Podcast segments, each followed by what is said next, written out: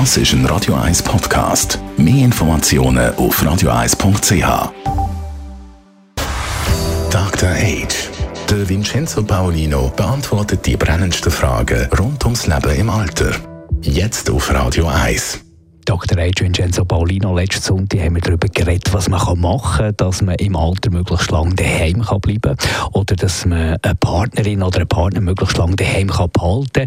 Heute wollen wir darüber reden, wie man mit der Situation umgeht, wenn es eben dann nicht mehr daheim funktioniert, wenn man in ein Altersheim oder in eine Wohngruppe muss wechseln Ja, der Einzug in ein, in ein Heim ist ja oft verursacht durch ein plötzliches Ereignis auf der Basis von schon einem längeren Prozess. Also jemand ist schon länger pflegebedürftig, hat äh, Probleme mit der Haut oder mit der Durchblutung oder mit verschiedenen Sachen oder hat einen, ähm, eine Veränderung in der Kognition, also in dem Wahrnehmen der Umwelt, äh, was man so als Verwirrung bezeichnen kann.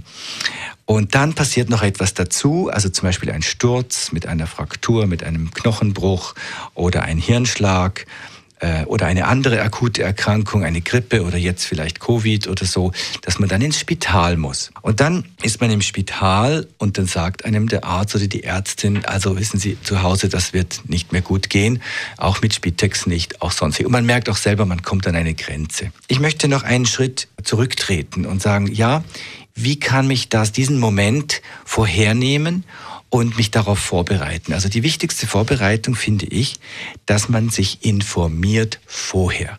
Nicht dann, wenn es schon passiert ist, dann von einem Heim zum anderen schnell, schnell alles sucht und äh, kennenlernen muss, sondern dass man das vorher macht. Ich weiß, es braucht die Überwindung des inneren Schweinehunds, um das zu tun.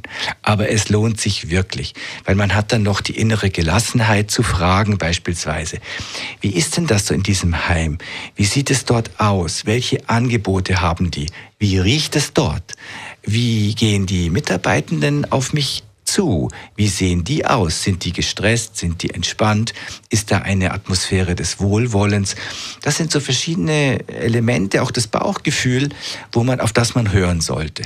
Und das kann man nur dann, wenn man noch nicht in der mhm. akuten Situation ist. Vincenzo Paulino, und irgendwann kommt dann der Tag, wo man eben dann in eine neue Situation, Wohnsituation muss hineinwechseln muss. Und da ist natürlich klar, dass man die wichtigsten Dinge braucht, dass man auch Möbel mitbringen kann, dass man dort hoffentlich sich willkommen fühlt und als Teil dieser neuen Gemeinschaft aufgenommen wird. Denn es ist eine neue Lebensgemeinschaft, in die man den Partner oder die Partnerin geben muss. Das fällt nicht leicht. Ich möchte aber auch sagen, dass die Erfahrung aus den vielen, vielen Jahren, die ich das mache, ist, dass viele trotz dieses, dieser schwierigen Umstände in einem Gefühl der Dankbarkeit sind. Nämlich auch dankbar für die schönen Jahre, die man hatte und, für, und dankbar für intensive Erlebnisse. Denn das, das kann einem niemand wegnehmen. Dadurch kann auch das Unangenehme und Schwierige kann man in einen größeren Zusammenhang stellen. Und das vielleicht auch so als Abschluss der heutigen Sendung für die Hörerinnen und Hörer. Immer wieder mal auch kurz in sich hineinhören wofür bin ich dankbar, was, auf was kann ich zurückblicken und wie stelle ich das dann in einen Zusammenhang, wenn es einmal nicht mehr so gut läuft. Danke vielmals, Dr. H. Vincenzo Paulino. Dr. H.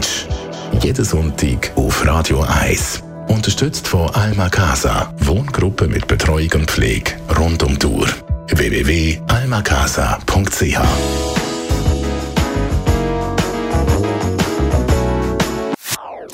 Das ist ein Radio 1 Podcast. Mehr Informationen auf radio1.ch.